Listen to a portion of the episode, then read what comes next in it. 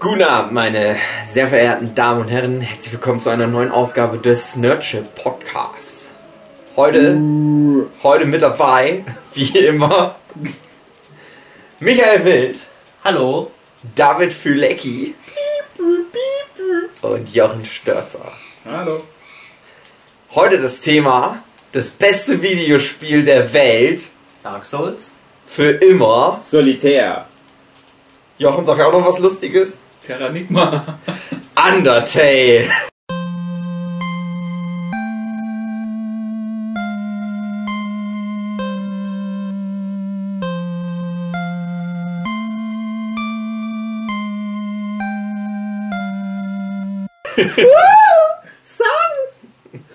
Wir lieben dich!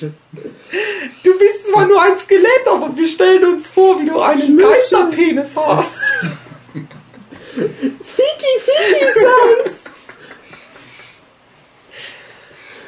Äh, ja, eine leicht ironische äh, Beschreibung des Undertale-Universums. vor allem. Das Und Undertale-Universum, oder wie die alle heißen. Jochen kennt sich da sehr gut mit aus. Gesamten Undertale-Fan. Wollen wir eigentlich, bevor wir zu dem Thema kommen, mal wieder diese alte Tradition aufleben lassen, dass wir berichten, was wir als letztes rezipiert haben? Undertale. Nee, das stimmt doch gar nicht. Also, ne, wir könnten ja zumindest mal. Also, alle Fa- Fans vom Nurture Podcast, die kennen ja mittlerweile die Nurture Podcast Internetseite www.nurturepodcast.de. Mhm. Und äh, da haben sie ja vielleicht mitgekriegt, dass ich das alles in Staffeln aufgeteilt habe. Ihr ja vielleicht auch sogar. Und das ist ja jetzt vom Sinn her Staffel 4. Mhm. Denn unsere schöne Zeit bei mir zu Hause ist vorbei gewesen mit dem letzten Gravity Falls Podcast. Dann ist das Staffel 5 jetzt, Nein, oder? vier. Ist 4? Ja, ich habe ähm, unsere Live-Podcasts und sowas, das ist mit Staffel 2 gewesen. Ah. Habe ich damit zusammengefasst. Und ja, und äh, jetzt ist Staffel 4, weil jetzt sind wir in Daves Heimatland. DDR. Draußen steht Erich Honecker als Sans verkleidet. Hat den eine ähnliche Frisur gehabt. Stimmt. Und auch bei ihm hat man gesagt, hol deinen Geisterpenis. Ich liebe dich. Und auch bei ihm hat man nur festgestellt, dass er eine coole Backstory hat, wenn man das Genocide. Ja, wenn wir das Genocide Also ich spiele jetzt nochmal DDR im Genocide One, ist mir doch egal. Aber danach kannst du das nie wieder hinbiegen in die positive Richtung. Einmal und die Leute tun dir auch ein bisschen leid dann. Ja. dann wird jetzt mich ist auch wieder egal, ich bring die alle um. Also kommen wir dann später noch dazu. Erstmal wollten wir ja, ja, wir sind in, in meiner Heimat Griesbach im Erzgebirge, Teil der Gemeinde Trebach. Mit wunderbarem Blick auf die Burg Scharfenstein, direkt aus meiner alten Stube raus. Wir sitten das Haus oder die Wohnung meiner Mutti, die gerade im Urlaub ist. Äh, äh, äh, ich glaube, wir machen gerade das Thumbnail, oder? Blick auf genau. Ja, Undertale. wird dann Sans und, und sein Bruder, die werden dann vor der Burg Scharfenstein stehen. Genau. Das passt nämlich auch zum Ende des, des guten Durchgangs, wo die ja dann alle auch vor einer Burg stehen. Das könnte ja die Burg Scharfenstein sein. Wer weiß das schon? Wer weiß, wo dieser Mount Abbott ist. Aber da kommen wir dann But später hey. dazu. It's just a theory. It's just a Theory, genau. Ja, aber wollen wir mal kurz darauf eingehen, was wir jetzt gemacht haben? Also ich komme gerade von der Wandertour durch das Land Andorra und danach war ich in Bonza Animagic, wo ich Signierstunden und Livezeichen gemacht habe und habe es mir mal gut gehen lassen. Andorra Was? war nicht der richtige Urlaub, da bin ich hart am Wandern gewesen, habe jeden Tag so meine 35 Kilometer runtergeschrubbt und ganz viele Höhenmeter. Bin über den Gletscher, bin fast von Stein erschlagen worden, habe viele Ausländer getroffen. da brauche ich nur ich war links in eingehen. Barcelona und in Barcelona ähm, gibt es ganz viele Pokestops. Da können wir vielleicht später auch nochmal drauf eingehen, wenn wir beim Thema Undertale angekommen sind. Und das war nicht so wirklich ein Urlaub und deswegen bin ich dann noch zur Animagic gefahren, habe es mir gut gehen lassen, habe im Hotel, Hotel Hilton, Die von den ganzen Manga-Zeichnerinnen verwöhnen lassen. Genau, die haben mir alle mein Bäuchlein gestreichelt. Mhm. Und medienrezeptionstechnisch gucke ich in letzter Zeit Dr. Have. Who? Dr. Who. Ich habe eine Frage an dich. Ja. Bist du ähm, durch deine Reise ähm, geistig zu neuen Zurückgeblieben. zu einem hast hast dein dein dein physisch, Meine innere Mitte. hast du dich selbst gefunden Also pass mal auf, das Ding mit, mit Wandern und solchen Trekking, es war ja nicht direkt Wandern, es war ja schon Trekking, das bedeutet halt einfach nur Wandern mit unbefestigtem Boden und ein bisschen härter alles. Und der. Trek, den wir gegangen sind, der ist halt auch recht bekannt, das ist der GR11, GR11 oder Grand Randonnée in französisches habe ich schon habe ich schon mal gehört Genau, der ist ja bekannt. Und du erkennst dann halt die richtigen Wanderer auf dem Weg. Und richtige Wanderer, die haben so eine Solidarität. Haben. Schuhe an. Die, sind, die haben Schuhe an zum Beispiel, genau. Und das sind halt so No-Bullshit-Leute. Mhm. Und wir waren aber mit ein paar Berlinern da, die das jetzt bestimmt auch hören. Und die hatten sich, glaube ich, ein bisschen überschätzt, was die Reise anbelangt. Und wir sind zu fünft hin, noch ein Kollege von, von zwei sind gestorben ja, ein Kollege von uns, der Matthias, der auch bei Delphinium Prince immer mit am Stand rumhängt. Wir hier in der Runde kennen den natürlich alle. Und der ist halt auch ein Wanderer. Und wir beide haben das halt geschafft. Wir haben halt die komplette Tour hinbekommen. Also zumindest den Abschnitt, den wir uns vorgenommen haben, sogar noch ein bisschen mehr. Und die anderen drei, die sind nicht wanderfest. Und die kamen nur halt aus Berlin, haben vielleicht eine Sendung auf D-Max gesehen, Bear Grylls oder was weiß ich was, Beef was. Und haben gedacht, ach, wandern in den Bergen, das sieht ja so romantisch aus. Und dann finde ich zu meiner inneren Mitte und irgendwann bei irgendwelche Esoterik-Scheiß. Haben sich für ganz viel Geld diesen Wanderrückstand einfach nachgekauft. Sind halt dann in irgendwelche Bofe-Läden, also äh, Geschäfte für Trekking und so weiter gegangen oder in Decathlon und haben sich teure Ausrüstung gekauft. äh, Ultra leicht Unterwäsche und so ein Kram und Stöcken und so weiter. Und haben dann aber gemerkt, oh, aber ich kann gar nicht wandern. Und haben nach einem Tag aufgegeben. ja, und äh, aber an diesem einen Tag oder diesen zwei Tagen, lass uns mal.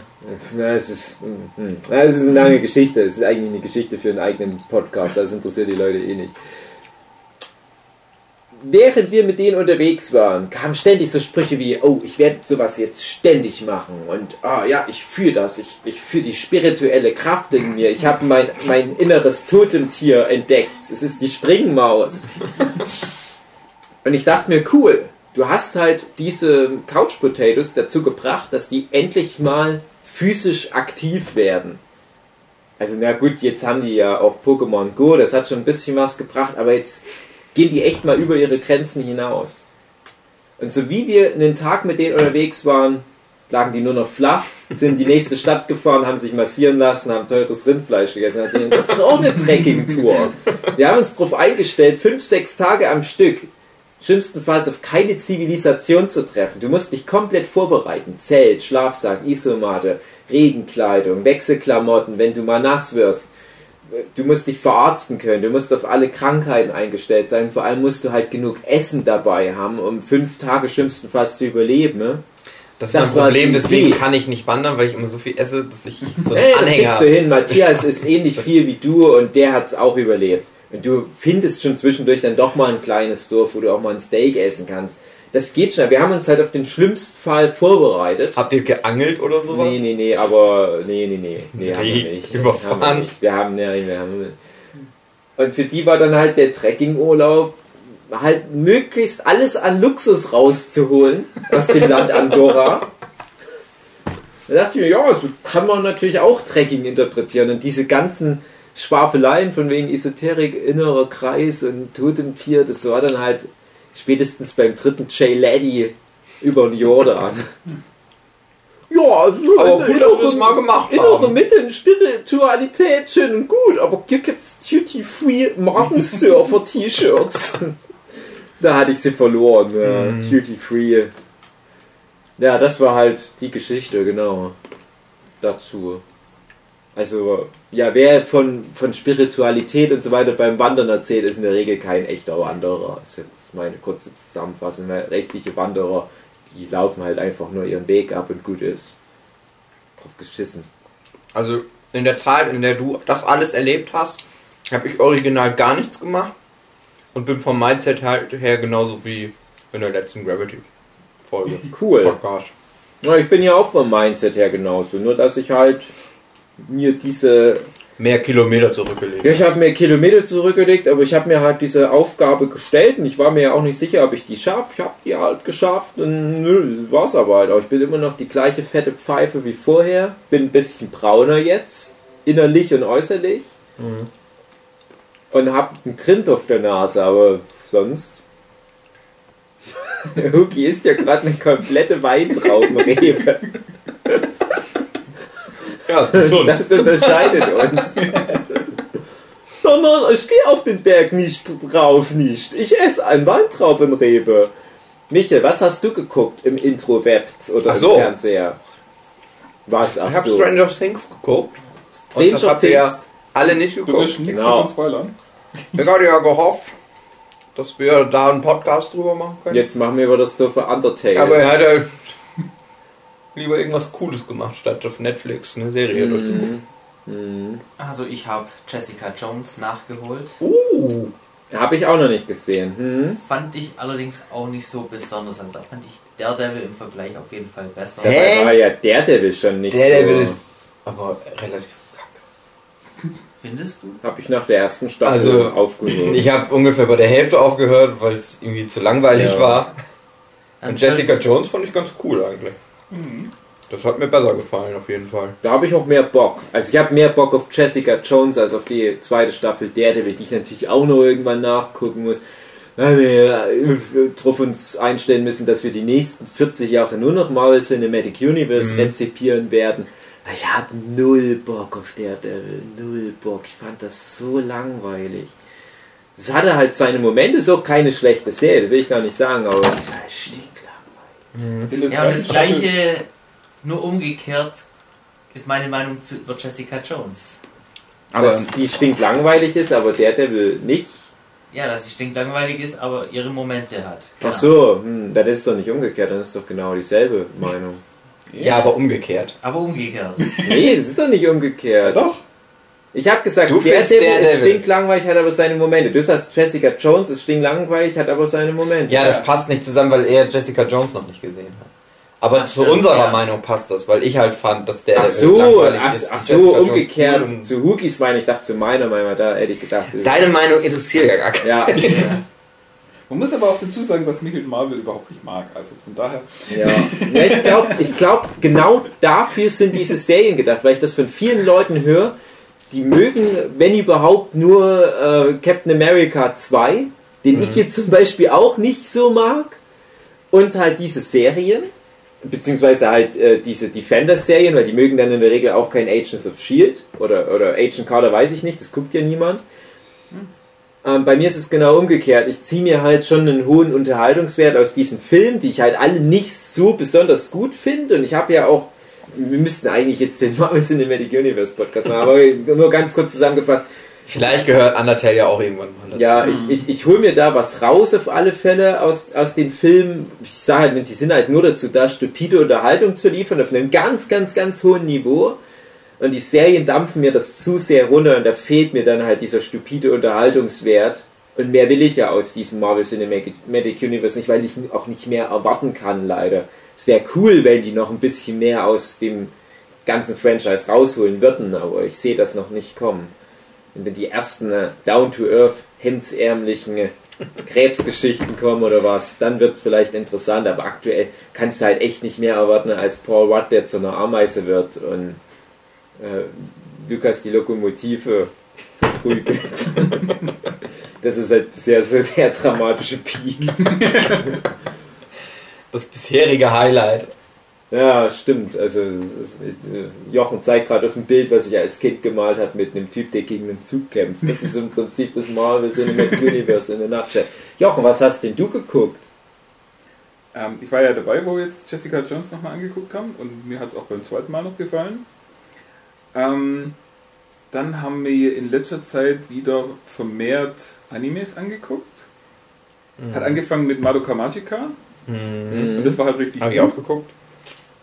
Und das hat wieder Lust gemacht.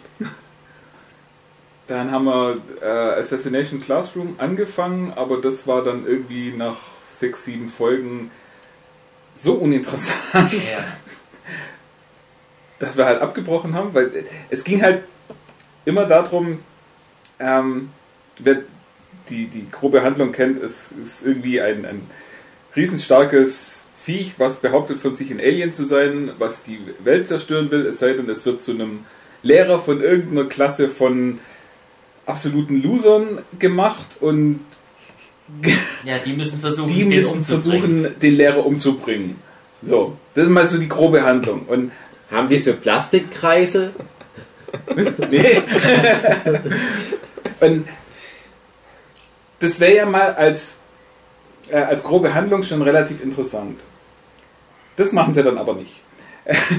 Dann geht es so ein bisschen darum, dass dieser, dieses komische gelbe Oktopodenlehrer-Viech ähm, versucht, die Leute, die ja alle irgendwie die Ausgestoßenen von der gesamten Schule sind und von, äh, von allen auf die herabgeblickt wird, die irgendwie zu motivieren, dass sie eben doch was aus sich machen.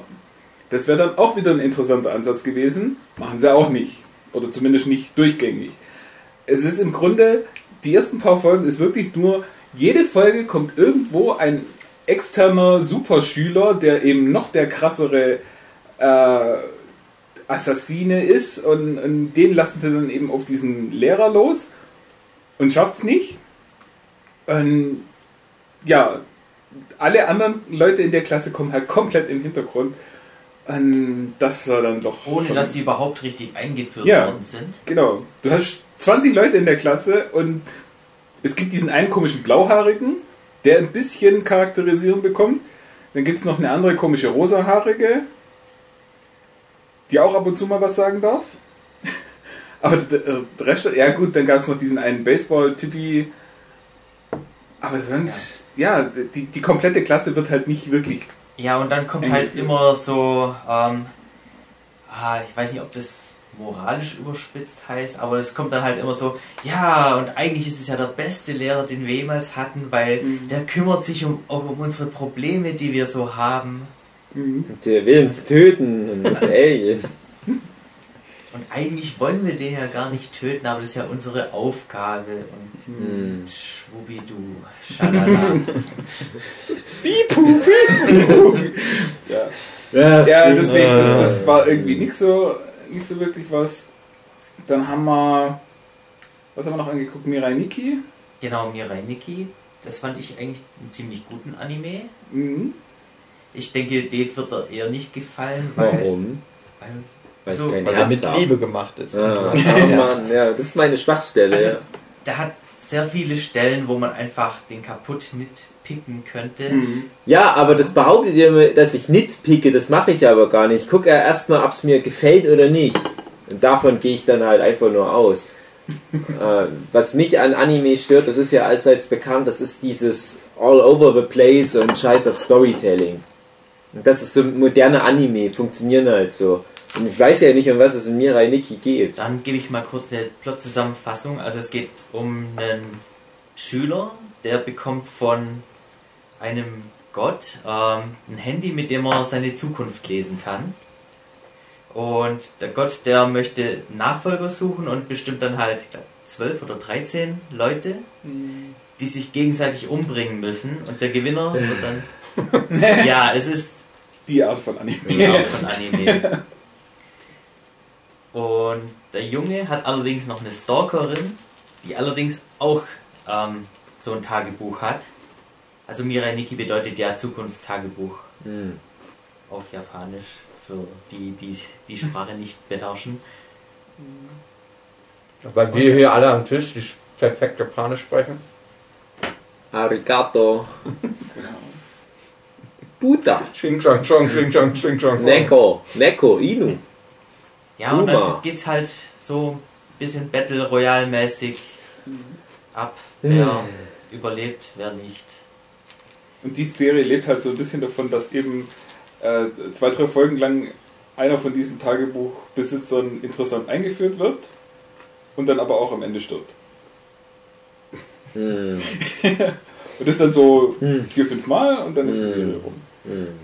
Ich habe immer ein Problem damit, wenn ein Gott Ja. Leute vor so eine Aufgabe stellt, weil ich denke, naja, ein Gott, wieso kann er das nicht einfach so entscheiden? Das ist schließlich ein Gott. Das ist doch Ich denke dann halt immer, ja, okay, das Konzept ist nett, aber woher kommen die Regeln? Und das ist ganz oft bei Mhm. Anime sowas, was mich rauszieht. Das ist übrigens auch bei Doctor Who das ganz große Problem, was ich mit, der, mit dem Franchise habe.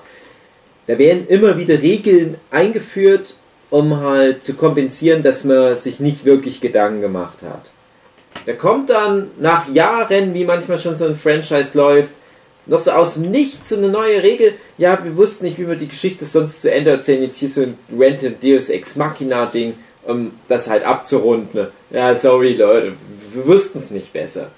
Und sowas, bei, bei Anime hast du das halt auch ganz extrem oft. Dass ich mir halt denke, wer hat denn diese und jene Regel aufgestellt? Wer, wer hat denn die Regel in Gurren Lagann aufgestellt, dass im Ernstfall, aber auch jetzt erst beim, beim zwölften Ernstfall in der Serie, das äh, Hamsterschwein entscheidet, ach übrigens, ihr könnt jetzt mit mir fusionieren, da kriegt ihr einen stärkeren Roboter. Haben Hamsterschweine in dieser Welt automatisch eine DNA, die gewährleistet, dass die dazu da sind, um mit riesigen komischen Robotern zu fusionieren? Ist das so? Und dann reicht es auch meistens, wenn die irgendwie einfach nur ganz fest an sich glauben. Dann kommt da ganz viel äh, so, so, so Geisteskraft aus allen raus und die fusionieren. Und das hat aber auch Auswirkungen auf, auf Sachen, wo ich mir denke, wie kann denn das korrelieren? Und wenn, wenn du einmal die Regel festlegst am Anfang und sagst, ja, wir können es nicht erklären, aber das ist die Regel, dann habe ich da meinen Spaß dran. Dann, dann fange ich da auch nicht an, das auseinanderzunehmen. Wenn aber solche Regeln ständig wieder neu eingeführt werden, einfach nur, wie gesagt, um zu kompensieren, dass man sich nicht die Mühe machen konnte, sich mal eine halbe Stunde hinzusetzen und versucht, so, so eine schlüssige Story von A nach B zu erzählen, dann sage ich, sorry Leute, ihr habt mich verloren. Weil genau das ist ja unsere Aufgabe als Comiczeichner. Ich meine, drei von vier sind ja hier Geschichtenerzähler. Unsere Aufgabe ist es, im Rahmen unserer Universen, unserer Kontexte, die wir uns selbst auferlegen, halbwegs sinnvolle Geschichten zu erzählen, die einen Spannungsbogen haben, die einen Verlauf haben, die halt auch eine Klammer schließen. Und Anime, moderne Anime schließen diese Klammer nicht mehr. Die packen einfach noch mehr Bullshit drauf, sodass die Kids davon abgelenkt werden, dass eigentlich nichts mehr erzählt wird. Ha, hast du diese lustige Chibi-Fresse gesehen? Kawaii-Dese, Kawaii-Dese. Guckt euch mal mit einer Gruppe Manga-Anime-Fans in so einem Anime-Kino von Convention so eine Serie an. Aus einer rein narrativen, ganz neutralen Sicht denkst du, was für ein Scheiß gucken die denn hier an? Aber das ist total played by the numbers. Alle paar Sekunden eine witzige Chibi-Fresse. Immer auf eine ernste Szene folgt dann noch so ein theatralischer Moment wie eine dumme Chibi-Fresse. Alle haben Borderline. Weißt du, das Mädel ist erst so total süß, aber zurückhaltend und dann sagt der Junge was, was dem Mädel nicht so gefällt, wo ich mir immer denke, was, was war es denn so Schlimmes, was er erzählt hat. Und dann kriegt die so eine Fresse mit riesen Zehen und haut ihn auf den Kopf mit einer Bratpfanne, die die aus dem Nichts hat, sagt, du Vollidiot. Und du weißt genau, oh, okay, das ist eins von diesen Zunderer-Mädels. Und eigentlich mag die den, aber die zeigt dem, dass sie ihn mag, indem sie ihn verprügelt. Hahaha, ha, ha, ha, und alle lachen. Und ich denke dann nur, ja, aber erzählt doch einfach nur sinnvoll eine romantische Geschichte. So läuft Romantik nicht ab. Und das ist immer mehr das Gleiche, ist immer Played by the Numbers. Und früher waren Animes so nicht. Und Manga waren früher auch nicht so. Und jetzt ist jeder Manga und Anime ist so ein Death Game. Und es, es läuft immer genau gleich. Das ist immer diese drei, vier Stereotypen Hauptcharaktere. Der eine hat halt grüne Haare und der andere blaue. Okay, ich ziehe meinen Hut für diese kreative Leistung. Touché! Aber mehr hole ich mir da leider nicht mehr raus. Und äh, in, in, in den letzten Jahren habe ich so viel Manga und Anime versucht nachzuholen oder mir empfehlen zu lassen. Und das, was schon so als der heißeste Shit gilt, ist für mich echt einfach nur Bodens. Also sorry, ich will da auch niemand zu nahe treten, der sich halt jetzt immer noch so sehr für, für Manga und Anime interessiert. Und es kommen ja auch manchmal so ein paar Blüten raus. War ein Riesenfan von Ami und Yuki, die Wolfskinder. Das war ein richtig, richtig, richtig guter Film. Nicht nur als Anime, sondern wirklich als Film insgesamt. Weil der innerhalb seiner Regeln, die er aufgestellt hat, und ja, das sind komische Regeln, dass man mit einem Wolf Kinder zeugen kann. Aber das ist auch alles, was der sagt. Der sagt, ja, das ist halt so jetzt gegeben. Es muss auch nochmal getestet werden, ob das nicht wirklich Aber ab da, das machen gerade hier im Erzgebirge viele im Nachbarort. Äh, aber da ist es halt wirklich so, der Film geht anderthalb, zwei Stunden lang, ich weiß nicht, und der entfernt sich nie von diesen Regeln. Der sagt jetzt nicht kurz vor Ende des Films, ach übrigens, wenn wir ganz doll an unsere Bitbeasts glauben, dann wachsen uns Hörner und dann können wir eine vierfache Kajoken machen. Nee, der sagt halt einfach nur, wir erzählen das, was wir in den ersten fünf Minuten angefangen haben, einfach nur zu Ende. Und mehr will ich ja von dem Film nicht. Und das kriegt ein Anime nicht mehr hin. Es ist nur noch so all over the place Bullshit. Also jetzt ist mein kleiner Rant dazu, wo wir auch beim Thema Undertale werden.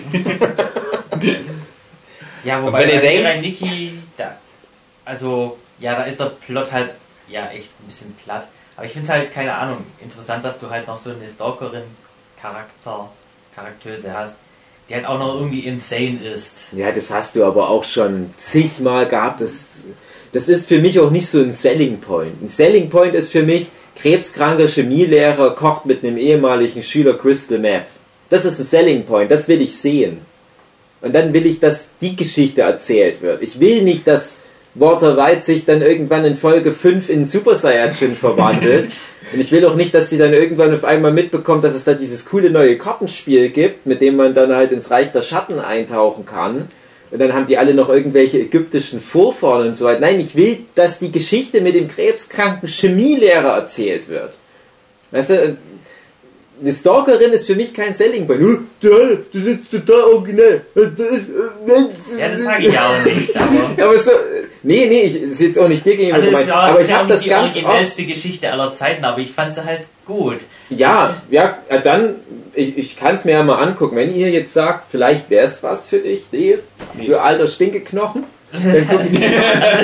Aber empfehlt mir gerne mal. Ich empfehle an. dir aber das Madoka Magica. Da habe ich, mal, da hab ich, Fall, da hab ich mal angefangen damit. Und da hatte ich auch tatsächlich Lust, das zu gucken, weil es auch nicht so lang ist. Mhm. Ja. Das werde ich auch irgendwann nochmal nachholen. Das ist das Problem, ich komme da nie ran. Das, ich habe ja verschiedene Streaming-Dienste, das läuft aber auf keinem von denen. Und ja, ich habe halt keinen Bock mehr da extra. Magica. Was? Stream. Streamen im, im, im Internet illegal meinst du, Hubi? Nee, kann man ja nachher mal Erzähl dir davon, nee, wenn der Podcast vorbei ist. Nee, da habe ich echt keinen Bock. Nee, wenn schon. Ich habe so viele Anime in diesen ganzen Streaming-Diensten, die ich schon nicht angucke. Aber ich bin ja auch jetzt bei Crunchyroll, das war ja schon beim letzten Mal, und da gibt es ja auch Der feine ist bei da Crunchyroll. gibt's richtig gute Anime und ich bin jetzt auch gerade dran, äh, ein paar von denen aufzuholen. Ich habe jetzt zum Beispiel ein paar Folgen endlich mal von Jojo's Bizarre Adventure nachgeholt. Das ist halt auch so ein Ding, wo ich sag, ähm, die Folgen, die ich bisher gesehen habe, das hast du alles schon mal gesehen. Aber das ist gut erzählt. Das, was es erzählt, erzählt's gut. Mehr will ich ja manchmal schon gar nicht. Das wird wahrscheinlich auch nicht das Rad neu erfinden. Ähm, ich, ich hatte bisher leider noch nie die Gelegenheit, in die Story einzutauchen von Shoshu, aber ich habe da schon immer Bock drauf gehabt. Der Manga wird eh nie nach Deutschland kommen, warum auch immer. Einer der erfolgreichsten Manga weltweit, aber Deutschland, hm, nee, hier in wie Deutschen wird das nicht nicht. gefallen. Doch One Punch Man kommt demnächst. Hm. Ach so, ja. Spoiler. Geheim. Ja, Delphinium Prince hat sich direkt an One Punch Man. ja, sicher. hm. Hm. Okay, ja, wollen wir jetzt zu, zu hier Undertale? Ich möchte noch kurz noch eine Empfehlung machen, was wir auch gerade angucken. Mob Psycho 100. Ja, ja. Ist ja abgeguckt von unseren Comics hier. Ja. genau. Ja, genau darum Ja. empfehle ich das auch. Ja, das gibt's auch bei, bei Crunchyroll. Da werde ich jetzt direkt heute noch reingucken. Und die ersten zehn Folgen gucken. Aber Ja, Kinder, das sind am allerwichtigsten ist, holt euch Crunchyroll. Crunchyroll, im Premium-Abo. Crunchyroll. Crunchyroll. Wenn es länger dauert. okay, Grüße auch an Crunchyroll. An Crunchyroll. Stimmt zuhört. Das ist bestimmt der beste Undertale-Podcast aller Zeiten. Ja, wir haben aber Undertale schon erwähnt. Ja, komm, jetzt Undertale. Weil weil wir bei dem Thema sind. Ja, Teil 2 äh, von Undertale geht's dann nächste Woche weiter.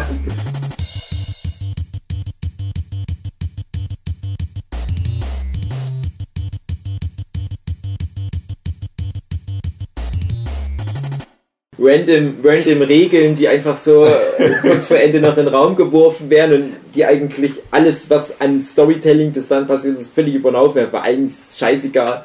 Das sind wir beim Thema Undertale, glaube ich. So, wer möchte mal eine Inhaltsangabe zu Undertale liefern? Niemand? Ich nicht, da ich das Spiel nicht durchgespielt habe, im Gegensatz zu Ja, ja, also es reicht jetzt so die Prämisse. Wir müssen ja jetzt ja nicht den kompletten Plot Ein spoilern. Ein Kind. Kind kommt, ist in einer, einer Höhle. Ein Unter, ein Unter, Unterschwanz, unter Undertale. halt. Es ist ein Junge, sage ich jetzt einfach Es mal. ist ein Mädchen. Es weil ein- ich mich mit dem Charakter identifiziere, also halt ja, es ist ein geschlechtsloses Menschen. Ein, ein interessanter Aspekt von dem Spiel, wenn man es überhaupt einen interessanten Aspekt nehmen kann, ist eben, dass es wirklich zu 100% nicht definiert ist, was für ein Geschlecht dieser Charakter Ich bin hat. relativ sicher, dass mal das Personalpronomen her erwähnt wird. Sicherlich nicht. Aha. Es wird an jeder Stelle they oder it, äh, nein, nicht it. Es wird mei- am meisten mit, mit they angesprochen. He, she, Fragezeichen, Fragezeichen, Fragezeichen. Steht ja immer. Ja, aber wer möchte denn jetzt mal eine, eine Prämisse der Geschichte? Also es fällt in ein Loch in eine Welt voller Monster. Unter der Erde und da sind ganz viele Monster. Und eine Pflanze sagt, hallo, ich bin's, Flowey. Hm. Ja, wie ist denn das eigentlich? Wird das direkt auf die Reise geschickt? Hier versuch mal, also im Prinzip ist die, deine eigentliche Aufgabe, dein Ziel ist ja, da wieder rauszukommen, sozusagen. Hm, Halt einmal da durch, durch die Welt da zu reisen, um dann wieder rauszukommen. hm. Aber dann, Die- Du, du kriegst die Aufgabe nicht. Also du fällst runter, dann äh, läufst du erstmal diesen ersten Gang entlang Mhm. und dann triffst du sofort auf Flowey. genau. Und Flowey sagt dir so, ja, hallo, äh, wir kommen hier im Untergrund und ich zeig dir mal, wie es hier so abgeht.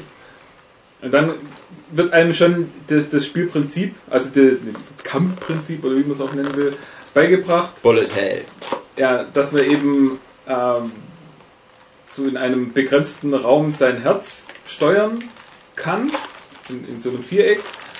Und Ja, das Herz, ich sag mal, die Seele ist das ja sozusagen. ja, und da werden halt mit meistens Projektilen auf einen geschossen. Und den Genau. muss man dann ausweichen. Das Es ist halt so ein bisschen so wie so ein Weltraumshooter sozusagen. Du hast Bullet halt Hell. ja, Ja. Bullet Hell. Ich versuche gerade das Spielprinzip von Bullet Hell zu erklären. Es ist halt nicht so rollenspielmäßig, obwohl man das bei dem eigentlichen Überbau denken würde. Es ist so ein bisschen wie klassische Japano-RPGs. Aber wenn du dann ins Kampfsystem kommst, das ist dann halt, du musst immer den Attacken der Gegner ausweichen und dann, Also, ja. ja, Spielt ihr eigentlich sonst gerne Bullet Hell Spiele? Nee, Mm, nee. Ich kann das nämlich nicht so gut. nee. Ich fand das nicht gut bei Undertale, dass das drin war. Knusper, knusper. Ist das jetzt das Ja. Ende der Inhalt an?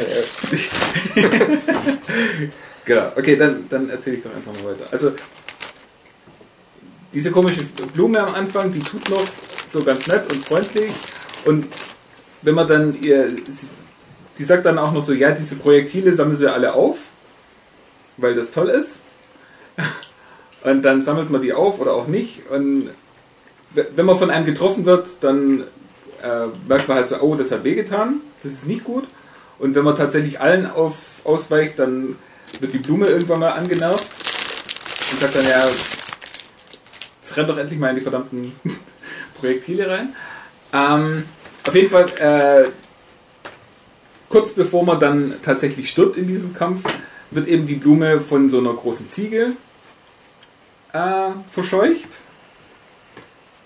die dann auch diesen witzigen Namen Toriel heißt, äh, ha- hat. Toriel von Tutorial, haha, damit man den jetzt auch erklärt hat. Oh, das wusste ich noch gar nicht. Ja, und dann fängt eben tatsächlich das Tutorial an. Das heißt, man läuft dann mit der Ziege durch so ein unterirdisches, ja, Labyrinth ist jetzt zu viel gesagt, äh, durch verschiedene Räume, in denen verschiedene kleine Rätsel zu lösen sind. Ähm, bis man dann irgendwann mal bei dem Haus von der Ziege ankommt und dann wäre es eigentlich so, dass die Ziege gern möchte, dass man bei ihr bleibt, weil sie das halt so gern h- hätte. Und man selber hat Die ist halt ganz nett zu einem. Genau. Man ist ja auch ein Kind und die ist auch so sehr muttermäßig. Mhm. Aber man denkt sich auch, naja, ich möchte ja aber auch weiterspielen sozusagen. Aber die möchte das nicht. Und da ist es schon so ein bisschen so, irgendwas stimmt hier nicht. Genau. Dann Naja. gibt's im Keller so eine große Tür und die Ziege möchte halt überhaupt nicht, dass man zu der Tür durchgeht und sie möchte jetzt die Tür am besten dann äh, was verschließen, Zumachen. vernageln, zumachen. Ja, und äh, Dann, Dann haust du ihr auf die halt- Fresse. Genau, dann kommt es halt irgendwann äh, zu einer Auseinandersetzung mit ihr und am Ende dieser Auseinandersetzung, die auf zwei Arten ausgehen kann, äh, kommt man dann eben durch die Tür und dann eben in diese richtige Undertale-Welt rein. Kann man ja mal ganz kurz einen Cut machen. Das wird halt alles in so einem alten NES-Look präsentiert. Mhm. Ja. Total shitty vom Stil erstmal. Es hat aber was. Das, das rechne ich auch dem Spiel an, dass es ein sympathischer Stil ist. Und innerhalb dieser ersten Phase, dieses ersten Kapitels des Spiels, haben wir halt schon so ein paar Sachen, die im Prinzip auch das Spiel zusammenfassen. Du hast verschiedene Wege, Zufallskämpfe zu erledigen, sage ich jetzt mal. Du kannst die Monster töten, wie man es halt in so einem Japano-RPG erwarten würde. Du kannst aber auch mit den Gegnern reden und die letzten Endes verschonen.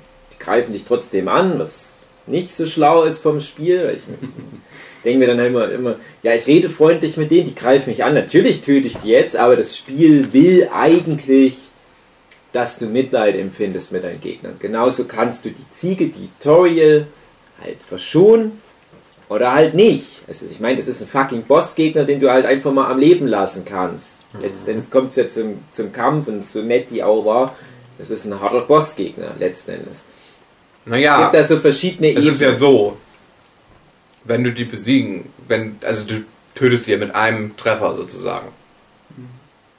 Und das ist ja der Moment, wo du halt merken sollst, ha, ich hab die ja jetzt, die ist ja eigentlich nett zu dir die ganze Zeit. Und dann greift die dich halt an, weil die nicht will, dass du da abhaust. Und dann kannst du die ja umbringen. Und es ist halt auch sehr einfach, die umzubringen. Und dann ist es halt so, dass du dann theoretisch Mitleid mit ihm finden. Also das, die hat dann ja nochmal so einen Dialog, wenn sie dann stirbt. Ja, Dass sie halt sagt, so ja, ich also wollte das, doch das, nur beschützen. das Spiel will dich halt auf alle Fälle emotional in so eine Richtung reinschubsen, beziehungsweise auch in so eine emotionale Falle locken. Wo es Du dir hast halt nicht unbedingt jetzt, ich hab, das war jetzt ein schwerer Kampf, ich hab die jetzt besiegt, die dumme Kuh. Ja, Sondern eher so, Ziege, Ziege ja. oh, hm, ja, ja. Ja. Blöde Ziege. Ah, das war ein Witz, Hugi. Nicht rumheulen jetzt. Oh Mann, ey, jetzt. Ja, diese Und du hast halt eher dieses Gefühl, so, oh, tut mir jetzt eigentlich leid, dass die jetzt tot ist. Genau, und das ist, das ist halt so die. Wenn man ein Herz hat. ja, genau. Man hat ja das Herz als Spielfigur Genau. im Kampf. Hahaha. Die Repräsentation deiner Seele. Haha. In Form von einem roten Herz. Und das ist halt, das, das Spiel in a nutshell ist halt einfach nur dieses, hm, vielleicht sind ja diese Monster, die du hier triffst, gar nicht so böse, wie du immer dachtest. Und vielleicht ist ja ein Japano-Rollenspiel genau das. Vielleicht sind das ja alles nette Gegner, die du da immer triffst. Und du, du Schwein, du scheiß Spieler, du hast dein Leben lang Japano-Rollenspiele gespielt und hast immer alle Gegner tot gemacht. Du hättest mal mit denen reden sollen. Das ist die Aussage von Undertale. Und da geht dann die Ähm. Hauptstory los. Ja, doch, das ist die Aussage von Undertale. Nein, Undertale macht dir nicht alle anderen Japaner. Nee, aber, Also- aber das hinterfragt alle, alle Japano-RPGs. Das macht's auf alle Fälle. Es hinterfragt alle Japano-RPGs. Ja, ich weiß, du hast in anderen Japano-RPGs nicht immer die Möglichkeit, Gegner zu verschonen. In vielen ja, die Mechanik ist ja auch nicht originell aus Undertale. Die ist ja zum Beispiel auch schon in den Persona-Spielen drin gewesen und so weiter. Wollen wir jetzt nicht zu sehr ausholen. Aber die Aussage, die Undertale halt treffen will, ist, das sind halt alles nur normale Leute. Diese ganze Monster Society, das ist eine Gesellschaft für sich, die du nur fehlinterpretierst. Das ist so ein bisschen wie, wie, wie interkulturelle Kommunikation, die ja besagt. Als ich nach Japan gekommen bin, Ja, habe ich halt auch erstmal alle Leute umgebracht, bis ich gemerkt habe, ach so, Ja, Ja, genau. das sind ja auch das Menschen. sind Menschen, die sprechen nur eine andere Sprache. Und sind halt klein und ko- komische Augen. Genau, ja. Aber äh, du musst ja nicht mal, du musst ja nicht mal nach Japan gehen. Das reicht ja nur, wenn du in irgendeine neue Subkultur reingehst, die du halt nicht verstehst. Ja, immer wenn ich hier, hier hinfahre, ist halt auch Ja. ganz anders auf einmal. Ja, genau.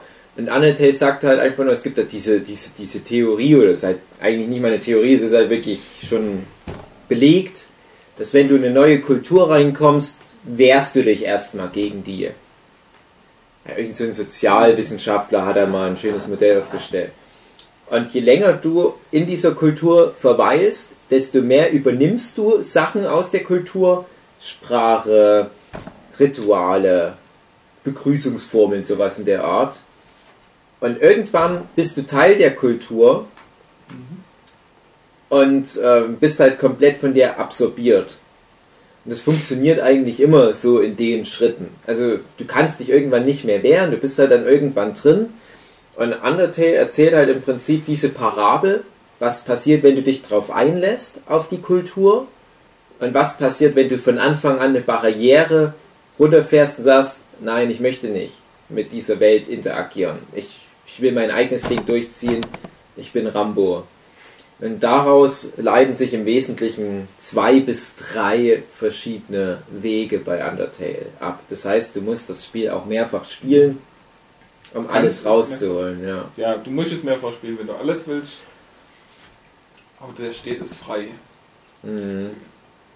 Und da ist es dann auch, äh, äh, gerade nach dem Kampf, also so, mal um eine Anekdote zu erzählen, äh, wo ich das Spiel äh, zum ersten Mal gespielt habe, habe ich auch äh, von Anfang an versucht, alle äh, Viecher am Leben zu lassen. Und dann kam ich eben in diesen Kampf und wusste nicht, was ich tun kann. Weil normalerweise, ähm, wenn man oder am, Anfang ist es so, wenn man auf einen Gegner trifft, dann kann man eben den bekämpfen oder mit ihm reden. Und da war dann schon klar, okay, bekämpfen will ich dich nicht, also rede ich mit dir. Und im Kampf gegen Toriel kann man halt nicht mehr reden. Also es hilft so ein, zwei Mal, aber danach macht dieses äh, Reden nichts mehr. Kommt man nicht weiter. Und ja, dann, dann wusste ich einfach nicht, was ich tun soll. Und dann habe ich eben auch mal gekämpft. Und dann geht es ja eben auch ziemlich schnell kaputt. Und, äh, da dachte ich so, nee, das, das war jetzt irgendwie falsch. Irgendwo habe ich jetzt was falsch gemacht. Warum hast du das gedacht?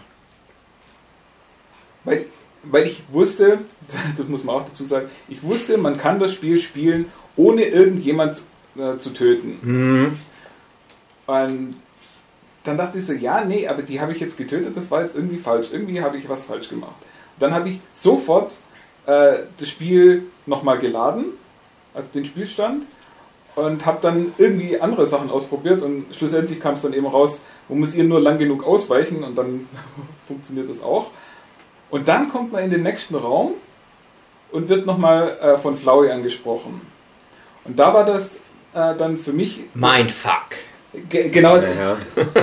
der erste, ja, der Mindfuck ist jetzt auch wieder groß, nee, aber so dieses erste Oha, das ist jetzt auch ein bisschen anders, als ich es von den allermeisten anderen Spielen gewohnt bin.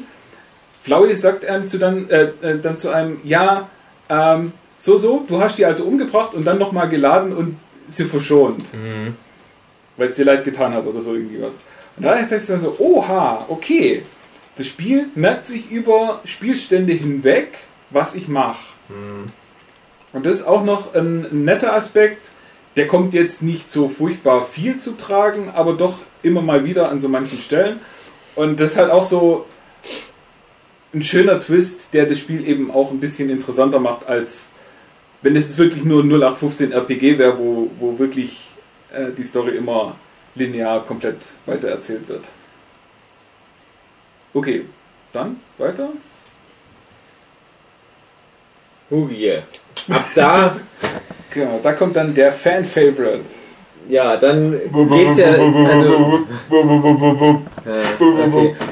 Also Sans. der Weg, Sans. der Weg ist ja,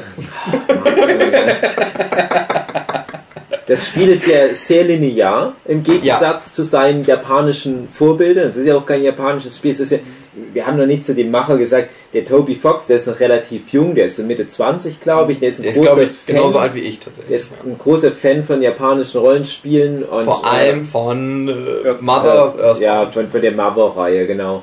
Und ähm, Undertale basiert auch auf, auf, einem, auf einer Mod, die er mal gemacht hat. Na, er hat mal eine Mod gemacht, darauf hat er schon eine ganz gute Fanbasis sich mal aufgebaut. Und dann hat er halt ein Kickstarter-Projekt äh, gesagt, ich möchte jetzt mein eigenes Spiel machen. Brauche halt Knete dafür. Und da war, aber auch da war das schon, also seine Prämisse, und das haben wir ja öfter mal, dass man sagt, naja, man braucht irgendeine gute Prämisse, um was zu verkaufen.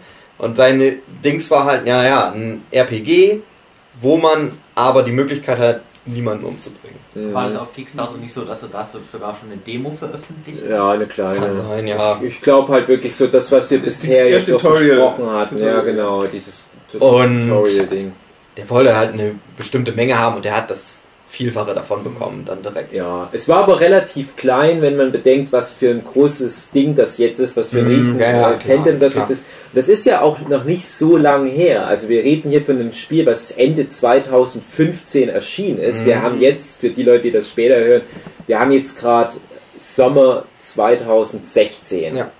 Und das ist im Prinzip auch schon durch. Undertale ist jetzt halt schon vorbei. Eigentlich schon wieder vorbei. Ja. Aber das Fandom ist halt doch sehr stetig gewachsen, die ersten Monate vor allem. Es war halt aus einem Geheimtipp raus entstanden und auf einmal hat es jeder gespielt, so gefühlt. Und das war halt auch wirklich ein Fandom, was gerade in unserer Manga-Anime-Szene, in der wir Mhm. uns halt viel aufhalten, eine ganz große Rolle gespielt hat. Und ich hatte dann halt wirklich auch für, für ein paar Monate das Gefühl, dass du halt nicht mitreden konntest, wenn du das nicht gespielt hast. Ja, okay, also so viel dazu. Und wie gesagt, das basiert halt aber im Prinzip auf dieser Liebe zur Mother-Serie, Mhm. wo halt das bekannteste Spiel Earthbound sein dürfte. Und ich meine, ich habe Earthbound gespielt und es ist ein sehr weitläufiges Spiel, sehr komplex und ähm, auch sehr viel Meta-Humor und so weiter. Und du erkennst das in, in Undertale wieder. Es ist auch viel einfach nur geklaut, ganz ehrlich. Und ich glaube auch viele Leute würden Undertale vielleicht auch nicht ganz so geil finden, wenn die Earthbound gespielt hätten. Ne? Das ist dann eine Hommage. Ja, es ist eine Hommage. Es ist auch nicht, nicht bös gemeint oder was. Ich meine halt nur, viele Leute glauben halt, der Undertale hat das so erfunden, aber Toby Fox selbst sagt ja schon, nee, das ist, das ist im Prinzip direktes Zitat. Und Undertale ist aber im Gegensatz zu zum Beispiel Earthbound absolut linear. Es gibt im Prinzip nur einen Weg, den du von A nach B gehst. Und das geht wirklich an dem Punkt los, wo du in dieser Unterwelt landest. Das ist ja wirklich der Weg, den du läufst, der ist immer gleich, nur du kannst halt ein paar Ja. Sachen anders machen. Genau, die, genau. Die passieren. Und ähm, ab da, wo du halt aus diesem äh, ersten Bereich raus bist, die Ruinen heißt das, glaube ich, einfach nur der erste Bereich. Das ist einfach nur eine alte Stadt, die jetzt nur noch von Fröschen und Insekten bewohnt wird. Und halt diese Ziege. Und ab da kommst du dann halt ähm, in ein Schneegebiet, in ein, ähm, ja, ich sag jetzt mal so sumpfiges Höhlengebiet mit, mit Untergrundseen und so weiter. Und in ein heißes Gebiet mit Lavakernen und am Ende noch in so ein technisches Gebiet im weiteren Sinne. Das zweite Gebiet ist das Schneegebiet. Also es ist eine relativ kleine Welt. Also ich war Mhm. wirklich auch überrascht, wie klein das Spiel eigentlich ist. Und es wird halt aber extrem gestreckt durch Charaktere, durch, durch sozusagen im Prinzip lange Cutscenes. Manchmal Mhm. hast du das Gefühl, du spielst die Cutscenes, aber wenn man es ganz genau nimmt, könnte Undertale auch so eine Visual Novel sein. Du hast halt zwischendurch deine kleinen Kämpfe und so ein paar Minispiele, aber die sind nicht der Rede wert. Es ist halt ein sehr präsentationslastiges Spiel mit ein bisschen Spielen zwischendurch. Und ja, zweite, lebt auf jeden Fall sehr von den Charakteren und von, ja, also von den anderen Charakteren, weil man selber sagt ja nie irgendwas. Es ist halt wirklich so, das Einzige, womit du das eigentliche Spiel beeinflusst, ist halt, ob du Leute umbringst oder nicht umbringst. Du hast natürlich dann trotzdem so das Bullet Hell Kram als Spieldings, aber sonst bist du eigentlich nur läufst rum und redest mit Leuten. ja aber selbst innerhalb dieser Bullet Hell-Kontexte redest du ja mit Leuten. Ja, ja, genau. Das sind dann ja immer noch mal so mini Aber das ist halt nicht so, dass du wirklich auf diesen Gespräche eingehen kannst. Es sei denn, du bringst sie halt um Ja, ne, oder greifst sie ja, an. Oder ja, natürlich, du machst auch immer ein bisschen ja, du, was. Du hast ja. halt dieses ganz typische japanische, du bist halt diese, diese leere Hülle, Mhm. dieser Avatar. Und klar, kommunizierst du mit denen. Aber du liest nie, was du den anderen Leuten so wirklich Genau. antwortest. Du hast Das ist dann halt immer eher ganz so. oft Auswahl zwischen zwei, drei Antworten, was aber eher so zu verstehen ist, das ist so die Richtung, in der du antwortest. Mhm. So, ja, nein, und dann steht manchmal noch was Lustiges mit dazu. Pommes. Äh, ja, Pommes oder Hamburger? also du sagst nicht einfach nur ja oder sagst nicht einfach nur nein, sondern du, du, du gibst irgendwie eine, eine witzige Antwort. Ich weiß nicht, ob der Hauptcharakter Frisk heißt, der übrigens Spoiler, ist scheißegal. Ob er wirklich dann das sagt, ja, darum geht es auch nicht. Es geht halt nur darum, dass du die, die, die Kommunikation mit den Charakteren immer in bestimmte Richtungen lenken kannst, die aber so offensichtlich sind. Genau. Die Outcomes deiner kommunikativen Einschübe sind so offensichtlich, dass es halt wirklich auch ein Dreijähriger versteht, was da zu was führt. Das ist jetzt nicht wie, wie in einem Fallout oder Skyrim-Universum, was viel komplexere Erzählstränge dann nochmal äh, hervorruft, wenn du, du denkst ja manchmal in solchen Spielen, okay, das wäre jetzt doch das Gute, ich habe das Kind gerettet und dann später dann äh, Situation erfährst, ja, das Kind ist später zu Hitler geworden. So funktioniert Undertale nicht. Undertale ist wirklich so, ja, bringe ich die freundliche Ziege, die mir Kuchen gegeben hat, um oder nicht? ah, Moralisches Dilemma. ja, was mache ich nur? Weißt du, du hast nie in dem Spiel wirklich ernsthaft eine Entscheidung, wenn du dich auf einen Weg festlegst. Es ist immer nur, ja, ich klicke halt das Gute an. Oder ich klicke jetzt das Böse an. Das war's. Mhm. Ja, Ja. Pommes oder Hamburger? Gut oder böse? Mir doch egal. Du kannst ja an einer Stelle macht keinen. Spaß. Nee, das, ich kann da, kann da nicht drüber lachen, jo. Ja, dann kommt Sans in der zweiten Welt. Das ist Snowden, die Schneewelt, die obligatorische Schneewelt, die jedes Videospiel braucht. Mit einer Snowden. wunderschönen Hintergrundmusik übrigens.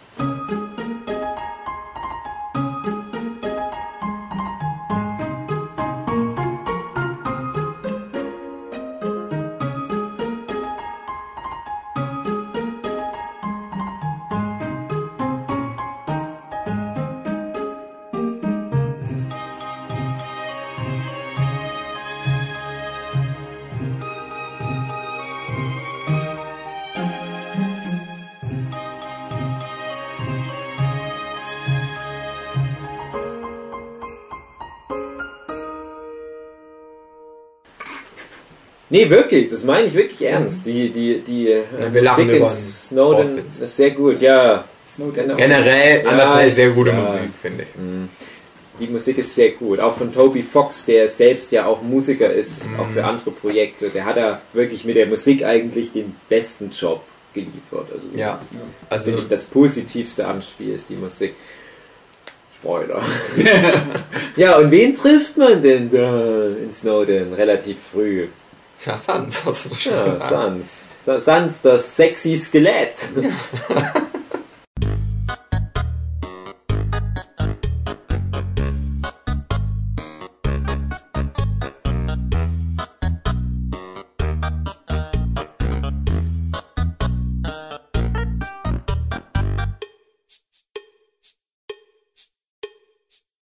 Fünf Pixel breit, sieben Pixel hoch. Ich glaube, wir können das einfach nicht erklären, was Nee. da los ist in der Welt. Warum junge bis Mädchen bis erwachsene Frauen ein kleines, pummeliges Skelett geil finden und gerne Geschlechtsverkehr mit ihm hätten.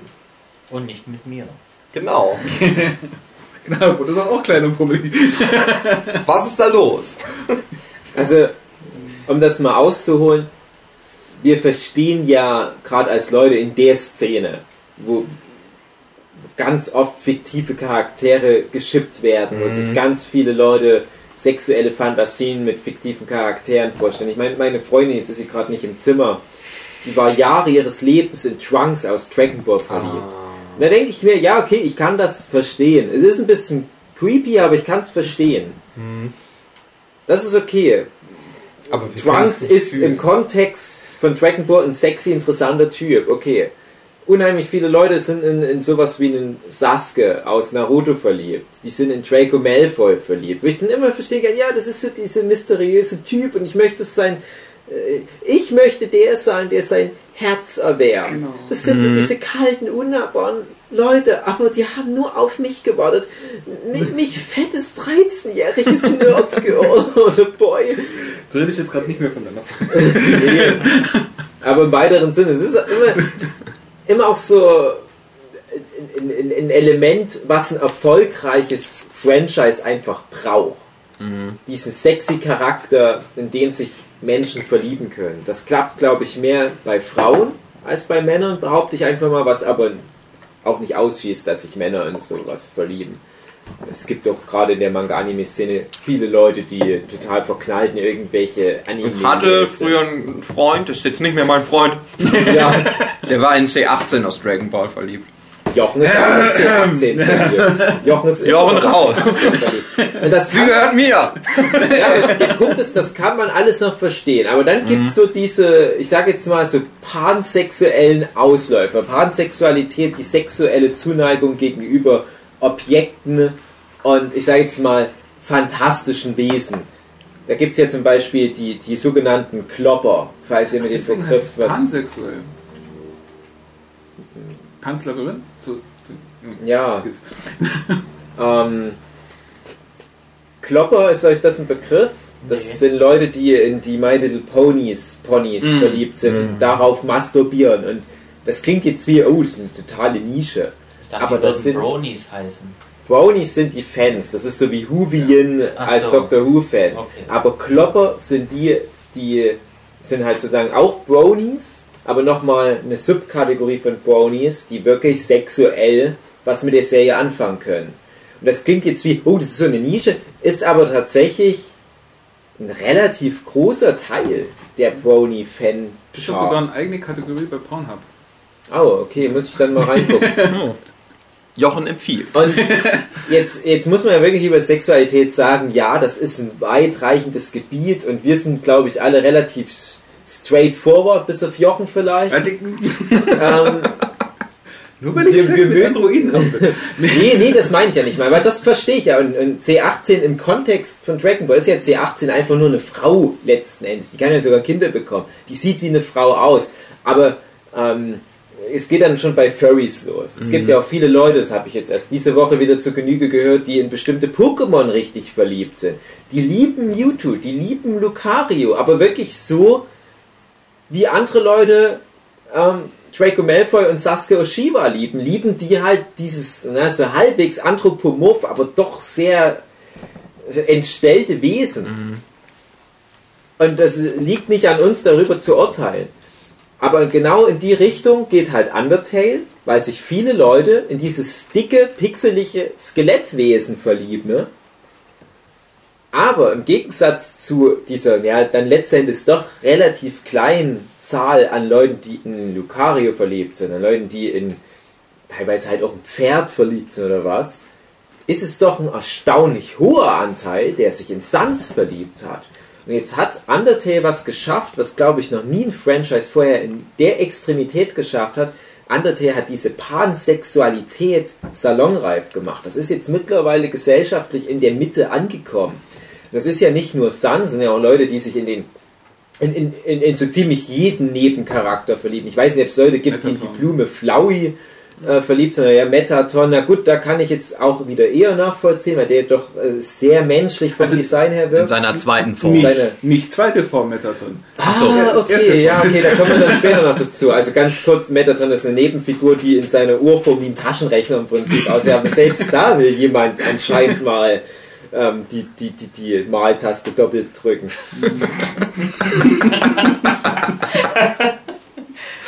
Aber du hast halt auch diesen kleinen, dicken Wissenschaftler, Saurier, Elphis, was halt wirklich im Prinzip auch nicht mehr ist. Es ist ein dicker, kleiner Saurier in einem Kittel. Leute verlieben sich da.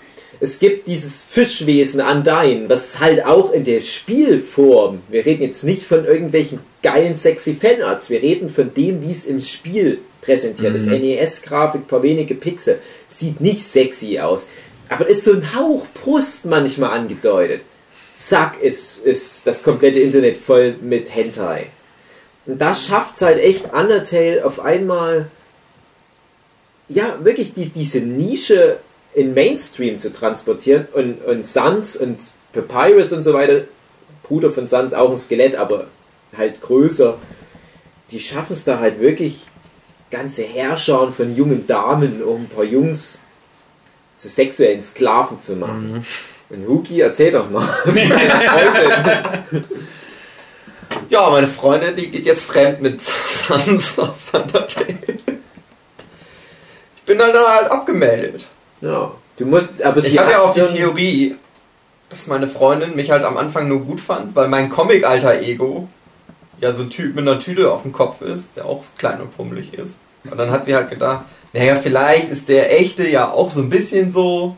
Mhm. Ja, und mittlerweile ist halt einfach nur noch, bezahle ja halt, die kann halt bei mir wohnen und ich mache ihr was zu essen.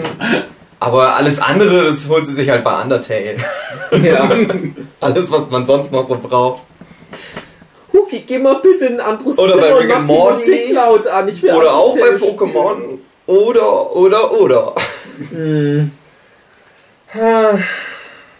Wie findet ihr denn die Entwicklung, wenn jetzt sowas passiert? Wie gesagt, diese, diese Salonreife von Pansexualität in Bezug auf ich will mit einem Skelett ficken. Habt ihr da eine Einstellung dazu?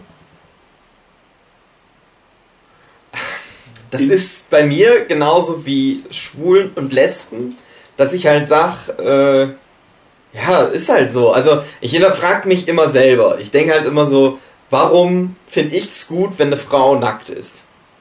Und denke halt so, naja, das kannst du ja nicht erklären, großartig. Das ist halt so vorgegeben. Das ist ja biologisch halt einfach so. Und ich denke mir dann halt, naja, das ist dann halt bei manchen Leuten halt einfach anders. Also ich habe da jetzt keinen großen, ich habe da auch keine Probleme mit. Das ist halt einfach, das gibt's halt einfach. Das musst du ja akzeptieren. Wobei es ja trotzdem eine Skalierung gibt. Es gibt ja, und das ist nicht wertend gemeint, es gibt ja normal. Normal ist, wenn du mit einer Person des anderen Geschlechts dich fortpflanzt. Das ist Mhm. biologisch in uns so kodiert. Es ist in unserer DNA festgelegt, hey, versuch dich mal fortzupflanzen.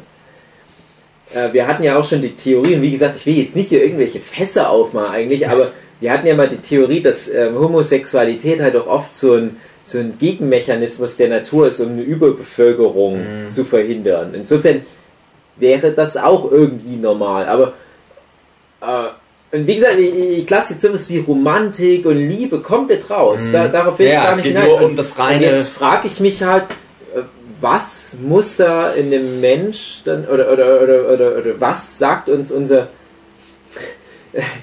unsere biologische Psychologie, was was will die damit erreichen, wenn wir zum Beispiel von einem Möbelstück sexuell angezogen sind? Ich meine, Menschen sind sowieso ähm, sehr empathische Lebewesen und wir können halt auch in Objekten, keine Ahnung, für Objekte Empathie empfinden. Mhm. Ich meine, du und dein Stoffteddy, ihr seid Genau. ja eigentlich auch beste Ich liebe Freunde. den. Ich würde lieber mit dem Podcast machen als mit euch. ja, das Und ich möchte das jetzt auch psychologisch nicht angreifen, aber bei manchen, da nimmt es halt so stark zu, dass es dann halt quasi ja Liebe ist. Ja. Wobei natürlich man dann schon davon ausgehen muss, wenn wir jetzt so, eine, so ein Spektrum haben von normal, und wie gesagt, nicht wertend gemeint normal, sondern einfach nur hm, biologisch gesehen, bis hin zu Möbelstücken, das wäre dann wahrscheinlich die ganz andere Seite der Medaille. Und Pansexualität nimmt echt komische Ausmaße an. Also googelt das mal, in was Leute alles so verliebt sind. Äh, gefährlich wird es natürlich, wenn es in Richtung wie, wie äh, Pädo- Krokodil. ja, Pädophilie, Sodomie geht und dann wenn man halt echt sagen muss, ja okay, dann leidet jemand drunter und ein Tier weiß vielleicht Mhm. nicht immer unbedingt, dass es gerade in einer Beziehung ist. Und mit, mit, mit Undertale tust du ja niemanden weh, wenn Leute halt in so einen Pixelbrei verliebt sind. Es tut ja niemanden weh. Es ist halt nur für mich interessant, also ich versuche halt sowas dann zu entschlüsseln. Und ich erkenne, und das ist nämlich das große Ding, ich erkenne bei vielen pansexuellen Vorlieben, zum Beispiel halt auch vielleicht eher bei einem Mewtwo, warum das passiert, dass sich Leute da verlieben. Weil Mewtwo hat halt so dieses Sasuke Uchiha-Ding. Ich kann Mewtwo's Herz erweichen. Es ist dieses krasse, starke Psycho-Pokémon. Aber es muss erstmal mich kennenlernen und, und, und, und ich fang's nicht in meinem Pokéball, höchstens den Pokéball der Liebe. Aber bei Undertale verstehe ich nicht, was diese, diese Fläche bei Sans ist, wo sich Leute da halt diese, diese, die, die, die, diese ja, Leidenschaft rausziehen. Das ist ein dicker, furzender, schlechte Wortspiele machender Skelettbubi aus Pixar. Aber der hat die tragische Backstory, dass der immer wieder miterlebt. Der ist ja in der. Jetzt müssen wir, wir spoilern, wir spoilern jetzt einfach. scheiß Scheißegal, drauf, ja, ja. gibt's eh nicht viel Also der krasse äh, Twist bei Undertale ist ja, es gibt halt ein paar Charaktere. Du weißt ja, dass du, dass du in einem Computerspiel bist, beziehungsweise du kannst ja immer die Welt resetten, du kannst ja immer wieder von vorne anfangen mit dem Spiel Mhm. und so weiter und so fort. Und es gibt halt ein paar Charaktere, die das auch wissen. Flowey weiß das und Sans weiß das auch. Sans kann das aber nicht beeinflussen. Der ist halt einfach immer, der weiß halt einfach diesen Zeitreise-Scheiß sozusagen einfach. Der merkt sich das, wenn du schon mal gut gespielt hast, der merkt sich das, wenn du böse gespielt hast. Und der ist aber da halt einfach gefangen und äh, das, du hast halt diese Aussage zu, zu sagen, ja, jetzt ist halt alles gut und jetzt ist gerade alles schön, aber es kann jederzeit wieder sein, dass wieder alles, alle tot sind, alle meine Freunde und so weiter. Und ich glaube, das ist das, wo das ansetzt, was du meinst, Mhm. dass die halt sagen, ja, aber wenn ich das spiele, dann ist alles gut, für immer. Ich kann dafür sorgen, dass du immer glücklich bist, armer Sans. Ich liebe dich. Mich, Schatz, fick mich mit deinem Geisterpenis. Wird der Geisterpenis eigentlich mal erwähnt in Undertale, dass er den hat? Ständig. Klopf, klopf. Wer ist da? Mein Geisterpenis. bu, bu, bu, bu, bu. knock, knock. Who's there? It's me, Sans Ghost Penis. Show me your genitals. Your genitals. Naja, aber wie gesagt, ich glaube, das ist das diese Ebene. Hm, Ja, ja, also ich glaube das schon auch. Ich muss auch sagen, äh, ich habe versucht, Undertale möglichst ohne Vorkenntnisse zu spielen, was schwer war, weil das schon ein paar Monate draußen war, als ich es halt installiert hatte. Und du kamst halt nicht drum rum, schon so ein paar Sachen mitzubekommen. Und ich wusste halt, Sans ist dieses ganz große Ding in dem Fandom. Um den dreht sich fast alles. Und dann habe ich es gespielt und dachte mir, ja, Sans ist gar nicht so wichtig.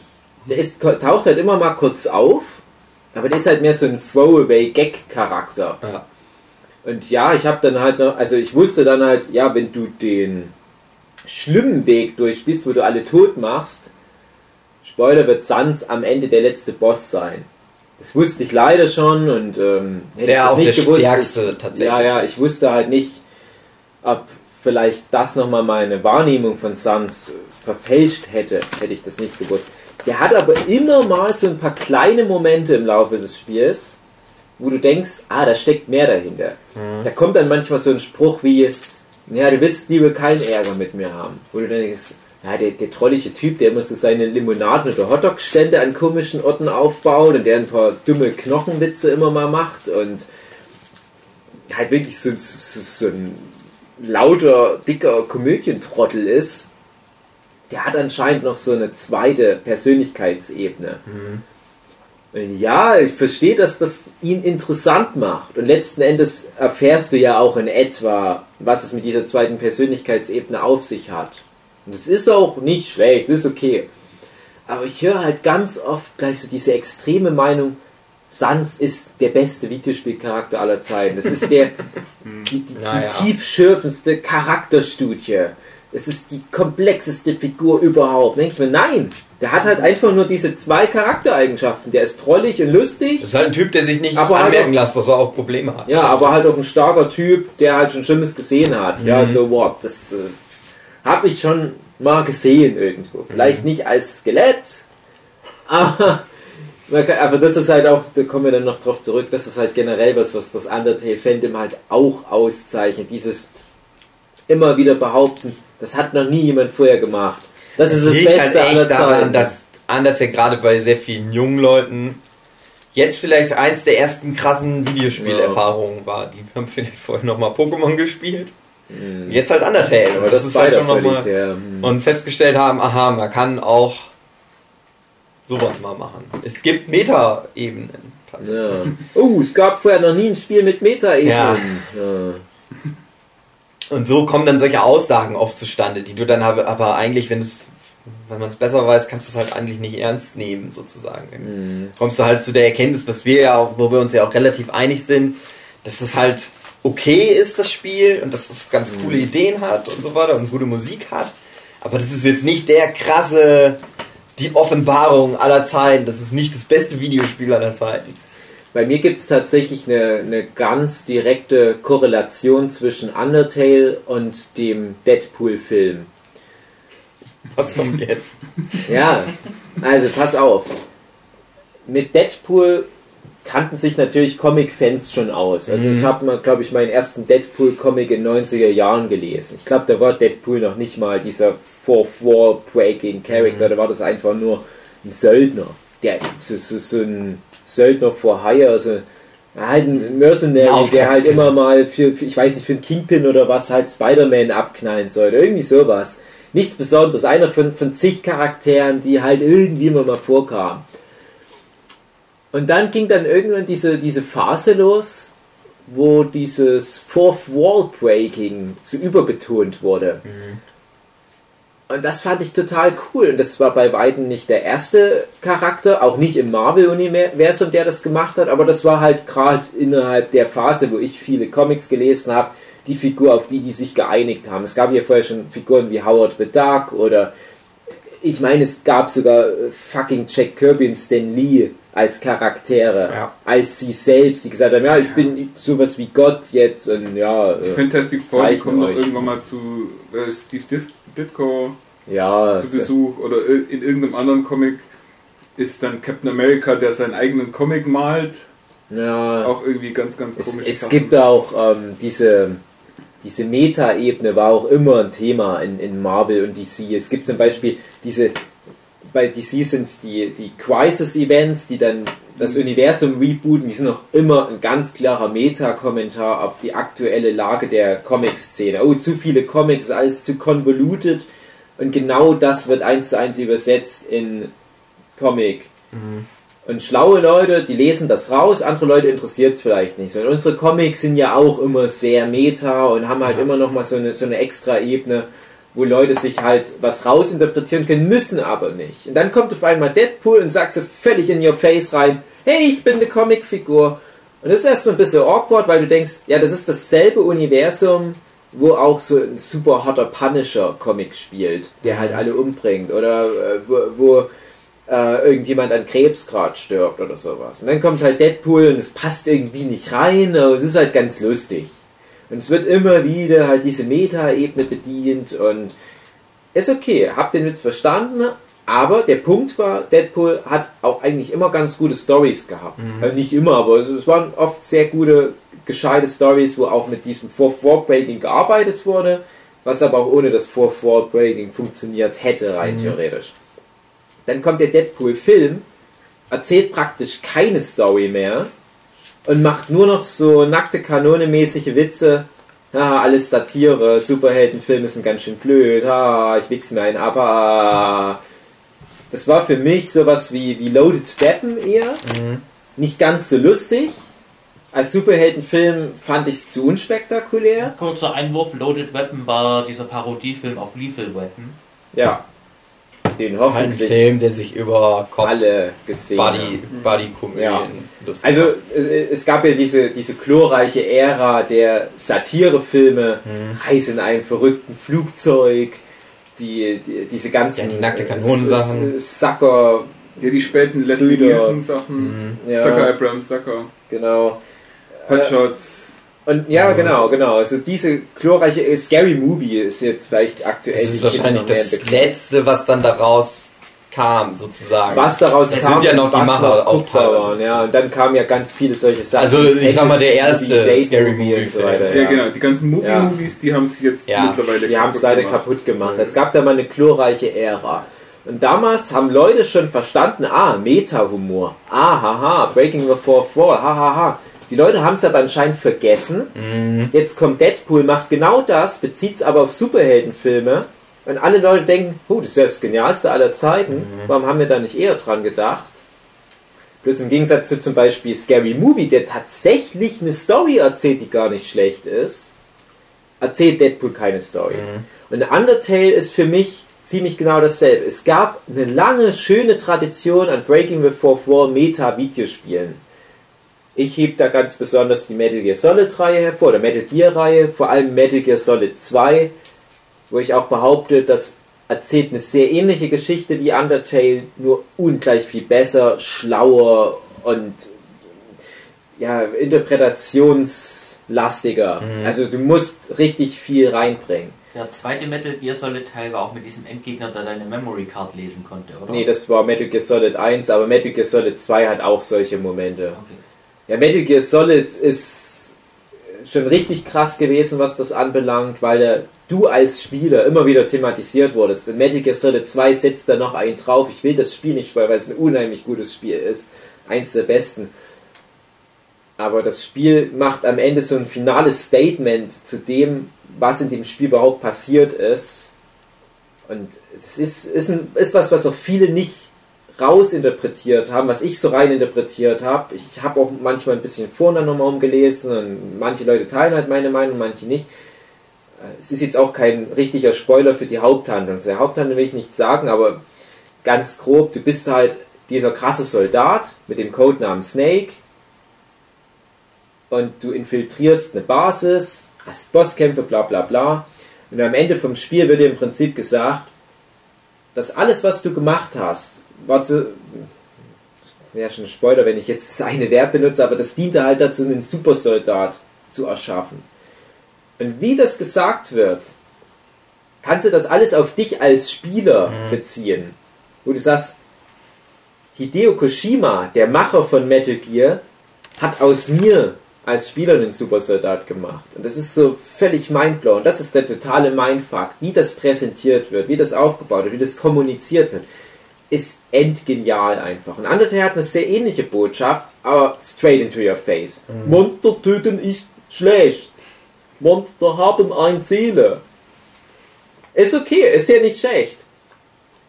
Aber wie bei Deadpool, wo Leute vergessen haben, dass es eine lange, glorreiche Tradition an genau sowas schon gab, wo es, was auch schon viel schlauer präsentiert war.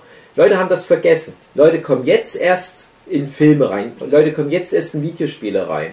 Leute sehen jetzt Deadpool, bevor sie die ganzen Hotshots-Filme und so weiter sehen, denken, oh, das hat vielleicht noch nie jemand gemacht, wie genial. Leute spielen jetzt erst Undertale, bevor sie Metal Gear Solid 2 und so weiter spielen und denken, oh, hat vorher noch nie jemand gemacht, wie genial. Und das stört mich so ein bisschen. Das muss sich ausblenden. Ich gönne den Leuten halt auch ihren, ihren, ihren Deadpool-Fandom, ich gönne den Leuten ihren Undertale-Fandom, weil es auch beides prinzipiell gute Stoffe sind. Das ist jetzt nichts, wo ich mich ärgern würde wie Fifty Shades of Grey oder sowas, was wirklich Müll ist. Beides ist völlig okay. Beides finde ich jetzt nicht so besonders geil, aus persönlichen Gründen, weil ich einfach nicht so reinkomme. Aber ist in Ordnung. Aber ich finde, man muss halt trotzdem auch Leute aufklären, nee, das ist nicht neu, das gab es alles schon. Das ist mir bei beiden Sachen, die jetzt gerade halt, wie gesagt, so gehypt sind, sehr wichtig. Du kannst halt aber, ja, du kannst halt einfach nicht von jungen Leuten erwarten, dass die direkt bei Null anfangen und dass die wirklich sofort zurückgehen, sondern natürlich Ja, guckst klar. du erstmal das an, was all deine Freunde gucken wollen, was gerade da ist, was gerade neu ist. Nee, das will und ich es gibt dann halt ja, viele Leute, die dann nachträglich sich das dann mal ran schaffen. Genau, und, und genau das ist der. Punkt. Und, und, und äh, ich würde mich halt freuen, wenn das einfach noch stärker kommuniziert Mhm. wird. Dass halt Undertale und Deadpool nicht die Räder neu erfunden haben. Ja. Also ich glaube, du fokussierst dich dort äh, bei der Aussage von Undertale ein bisschen zu stark auf dieses, dass Undertale irgendwie nur die Aussage hat, Monster töten wäre schlecht. das ist es nicht. Also, Nein, da- du da- weißt da- aber, was ich ja, ja, meine. klar. Nee, das ist nicht die, die, die einzige Aussage. Das ist Und das ist klar, auch nicht das, wichtiger was- Punkt. das ist auch nicht das, was Undertale in irgendeiner Form interessant macht, sondern äh, was halt für mich das Interessanteste an Undertale war, war eben die Geschichte, ja, sag mal einfach die Geschichte von Flowey. Mhm. Das war eigentlich das, was man in Undertale, wenn man es anfängt zu spielen, nicht erahnt und was dann eben äh, zum Schluss diesen Twist gibt, der dann aber auch wieder Sinn ergibt, wenn man es nochmal spielt. Und die, dieses ganze drumherum, das ist eben das, was, was Undertale tatsächlich interessant macht. Und es ist eben nicht nur dieser Aspekt, so ja, eben Wo, wobei ich glaube, finden das, das was du ansprichst, ähm, zwei Sachen dazu. Erstens, die Geschichte von Flowey wird dir ja nicht im Rahmen des Spiels wirklich erklärt. Das kriegst du nur so als Abklapp, wenn du das Spiel durchspielst. Ah, übrigens, das war die Geschichte von Flowey. Hm. Wir hätten es mal vorbereiten sollen. Nee, das wird schon im Das Spiel. wird schon im Spiel vorbereitet. Ja. Und Minimal, du kriegst das dann. überhaupt. Du Ja, es kannst passiert nicht halt wirklich- viel in Undertale. Du kannst bis aber- zum Finale. Ja, aber das ist ja genau das Problem. Genau Ja, das meine ich, ja. Das könnte Storytelling-mäßig geiler sein. Ja, stimmt. also ich, ich meine damit auch diese kompletten Endkampfsequenzen Mhm. in allen drei Ones. Alle drei musst du halt auch gespielt haben, um Mhm. die Geschichte von Flowey zu verstehen. Die ich übrigens nicht interessant fand, muss ich leider sagen, aber Ja. ist okay. Ähm, dieser ganze Zeitreisekram und so weiter kommen ja dann später noch dazu. Okay. Ähm, ist aber jetzt auch nicht schlecht, die Geschichte. Das will ich damit gar nicht sagen. Ich fand es halt nur für mich jetzt nicht so relevant. Aber du hast halt, wenn überhaupt, im Laufe des Spiels drei, vier Andeutungen auf irgendwas, wo du nur merkst, okay, das ist eine Andeutung. Ich bin bei Toriel, der lustigen Ziege, im Haus und anscheinend hat die ein Kind verloren. Das ist so ziemlich der erste Eindruck vom Spiel. Die hat anscheinend ein Kind verloren. Das hat nochmal irgendwie mit irgendwas zu tun. Bin ich als Spieler dieses Kind etwa? Bin ich irgendwie wiedergeboren? Das waren so meine ersten Gedanken im Spiel. Und dann spielst du unheimlich viel. Du machst Dating-Sims mit irgendwelchen Skeletten. äh, Du haust irgendwelchen Zundere-Flugzeugen aufs Maul oder eben halt nicht. Ähm, du reist mit einem Sensenmann übers Wasser, der macht ein paar lustige Wortspiele über Katzen und so weiter. Du gehst irgendwo in einen Burgerladen und, und lässt eine Katze lustige Gesichtsausdrücke machen. Keine Story, keine Story, keine Story, keine Story. Und am Ende, ah übrigens hier Story. Mhm. Und das finde ich halt, äh, ist ungünstig. Ja. Also ich hätte gerne mitgeraten. Ich hätte gerne noch mehr Informationen bekommen, die das schon im Laufe des Spiels so ein bisschen verknüpfen.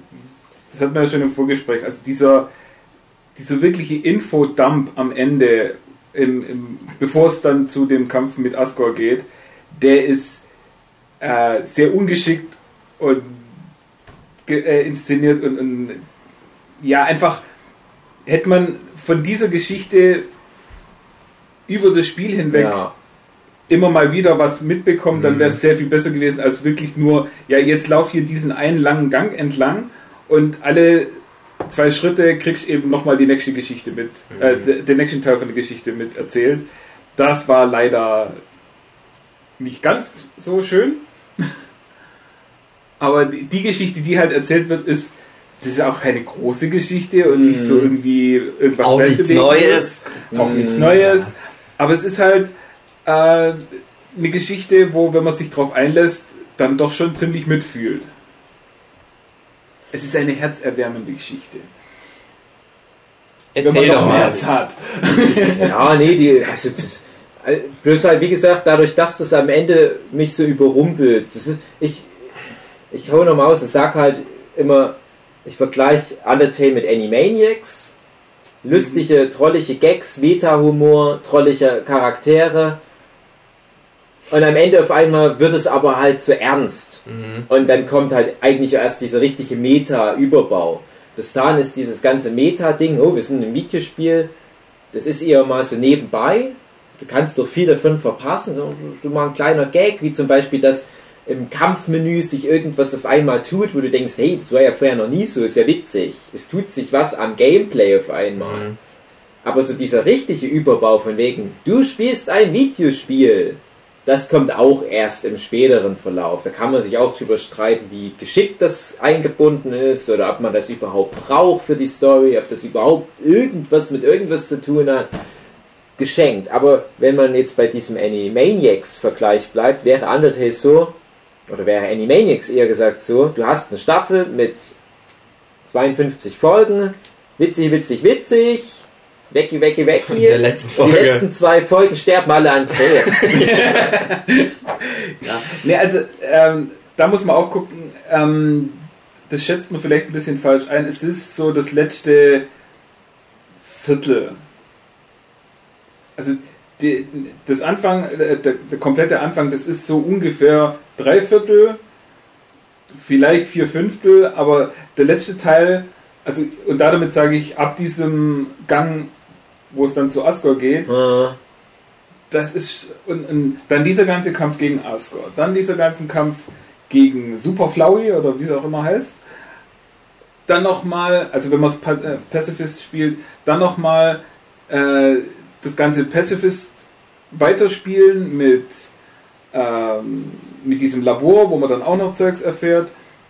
Und dann nochmal äh, den, den letzten Endkampf und dann vielleicht sogar noch mit dem wieder zurücklaufen, weil ganz am Ende kann man nochmal ganz zurück zum Anfang laufen und erfährt dann nochmal ein bisschen was von der Backstory. mh, Wenn man das alles so ein bisschen noch mit reinrechnet, dann ist schon noch ziemlich viel. also danach. so gesehen äh, von der Gesamt also bei den Rezeptionsdauer, dann wäre es wird man sagen, so ab Folge 40 fangen dann die Leute an ja, mit Sterben. also ja, wenn man so sieht, ähm, vom eigentlichen Spielen her, würde ich sagen, sind es wirklich dann halt nur die letzten paar Sachen, weil du Das ja Ding nur ist- noch zwei Kämpfe effektiv Was- gefühlt hast. Was mein Problem damit mehr oder weniger wäre, ist ja, du triffst diese ganzen Charaktere und du kannst ja sagen, naja, das ist halt auch eine Story sozusagen, dass du halt diese ganzen Typen hast. Und was dann zum Schluss passiert, was du dann alles erfährst, das hat im Prinzip mit den ganzen anderen Figuren eigentlich nichts zu tun, Ja. außer dass die da halt in dieser Hülle gefangen sind, deswegen. Ja. Aber wenn ich, ich sag mal, wenn, wenn wir jetzt beim Animaniacs bleiben sozusagen, du hättest dann halt die Hälfte oder vielleicht drei Viertel der Staffel, das halt alles nur was Lustiges ist, so. Und dann würden die aber alle auf einmal anfangen zu sterben aus verschiedenen Gründen. Das würde ich dann aber so auch durchgehen lassen. Du hast halt erstmal die ganzen Charaktere aufgebaut und jetzt passiert denen halt Scheiße. Und deswegen findest du das irgendwie, das, das berührt dich dann. So. Und bei Undertale ist es aber halt so, dass Ja. das halt Stimmt, nicht auf die ja. Charaktere Das irgendwie stimmt. geht, sondern dass Genau. es halt nur so ein paar Charaktere geht, die eigentlich die Geschichte erzählen. Und die ganzen, was du vorher passiert hast, das ist, das ist zwar dir, das ist schön, aber das ist re- irrelevant Ja. für das Ende. Ja, das trifft's ganz gut, weil Flowey, Toriel, Asgard Asgard. und halt noch eine ganz neue Figur, von, du, von der du praktisch noch nichts gehört hast. Mhm. Das sind die Figuren, um die es am Ende geht. Und denkst, ja, das sind aber genau die Figuren, mit denen ich am wenigsten zu tun hatte. Das ist echt ungünstig, ja, das stimmt schon. Ich hätte dann, selbst wenn du den, die, die Genocide-Route machst und am Mhm. Ende halt auf, auf ähm, Sans triffst, dann hast du halt trotzdem aber den Genocide-One über Sans nie wirklich groß getroffen. Zweimal Mhm. oder so siehst du den dann halt im Laufe des Runs und hast aber auch nichts mit dem aufgebaut. Was ich tatsächlich am ehesten noch als Stärke empfand, was Charakteraufbau und, und diesen emotionalen Moment anbelangt, empfand. Das war im Genocide One. Wer hat ihn überhaupt gespielt von euch, Genocide One? Habt, gespielt nicht. Ne? ähm, da ist ein Also ich kenne den, aber. ist- also der Genocide One, um mal kurz vorzugreifen, der besteht eigentlich nur aus zwei Kämpfen. Das Ding ist einfach nur, ich laufe von A nach B.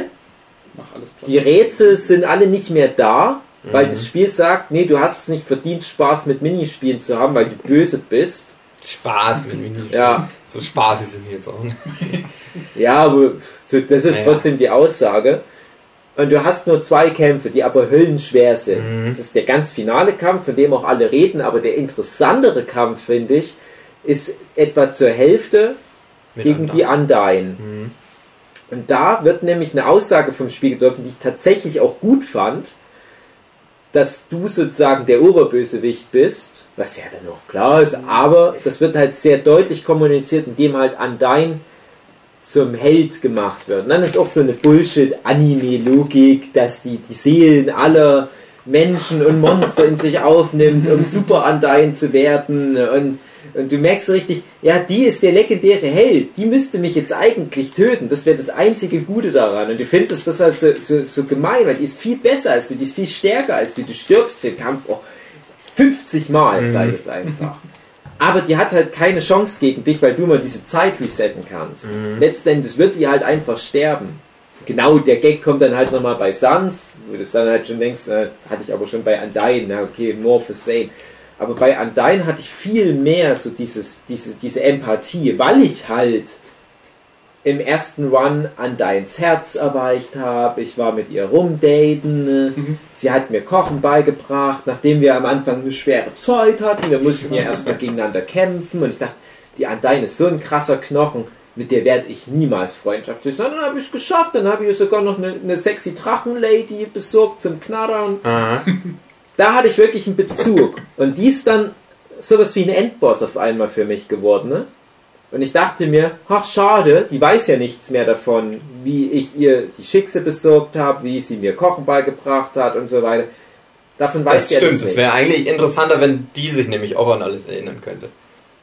Und Bei das Sans- fand ich tatsächlich interessant. Da wurde Mhm. damit gespielt. Aber mit allen anderen Charakteren habe ich das halt nicht, die ich da bekämpft habe. Mhm. Hm.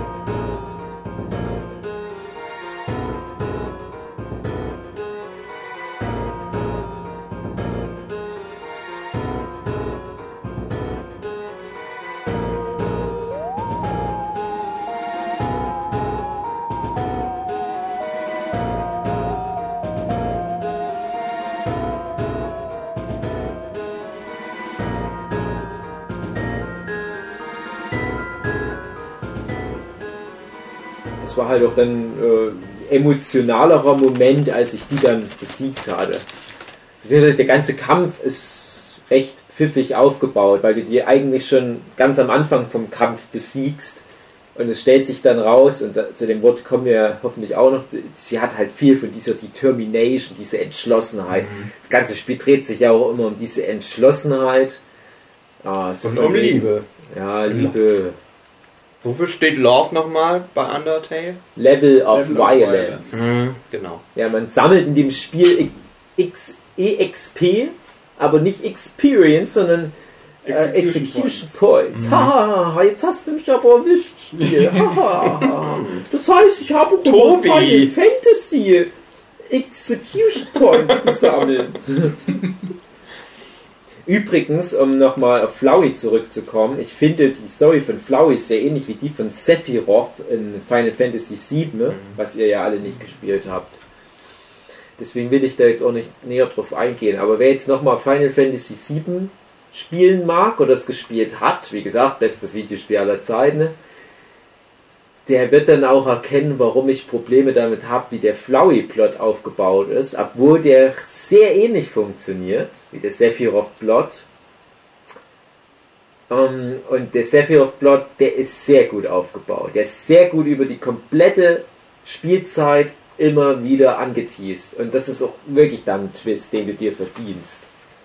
Wo immer wieder was kommt, wo immer wieder dir ein Happen hingeworfen wird, wo du dir auch was zusammenreihen kannst. Und am Ende bist du trotzdem noch überrascht. Bei Flowey, nee, so, oh, eine Blume? Mhm. Ah ja, das hat's mit der Blume auf sich gehabt. Aha, wäre mal gut zu wissen gewesen vorher, dass man darauf kommen kann, rein theoretisch. Ja, na, generell mit diesem ähm, Asriel. So heißt es Asriel. ja eigentlich. Ja. Ja, aber das spoilert halt. Ich weiß, wollen wir, wollen wir einfach mal den Plot mal fix durchspoilern oder wollen wir hier einen Cut machen und dann gleich zum Spoiler-Part übergehen? Wir sind ja schon im Spoiler-Part. schon Ich finde, wir haben Wir haben ja im Prinzip die ganzen Aussagen schon vom Spiel und was eigentlich dahinter steckt jetzt. Ja, Aber, aber wir haben halt echt noch überhaupt nicht. die, äh, die eigentliche Story, glaube ich, wie es dann halt weitergeht, wo, Ja. wo das Spiel halt inhaltlich hin will. Ich glaube, das haben wir schon ganz gut bisher umgangen. Wir haben immer mal was angedeutet, ja. was im Pacifist Run am Ende passiert oder was im Genocide Run am Ende also, passiert. Aber, wir haben aber wollen wir da erstmal einen Cut machen? Wir machen also jetzt Folge einen Cut, zwei? liebe Zuhörer. Es geht nächste Woche weiter. Nicht, weil wir jetzt irgendwas zu tun hätten oder so, sondern einfach, weil wir mehr Folgen produzieren müssen, um ja. uns über die Zeit die zu retten. Ist schon noch sehr lang die Folge. Jetzt. Nicht mehr sehen werden. Was sind denn die ganzen Kekse? Die habe ich alle aufgegessen. oh Mann. Ja, wir sehen uns äh, nächste Woche. Bis dann. Auf Wiedersehen. Tschüss. Frohen Leichnam. Eine Anspielung auf Samstag.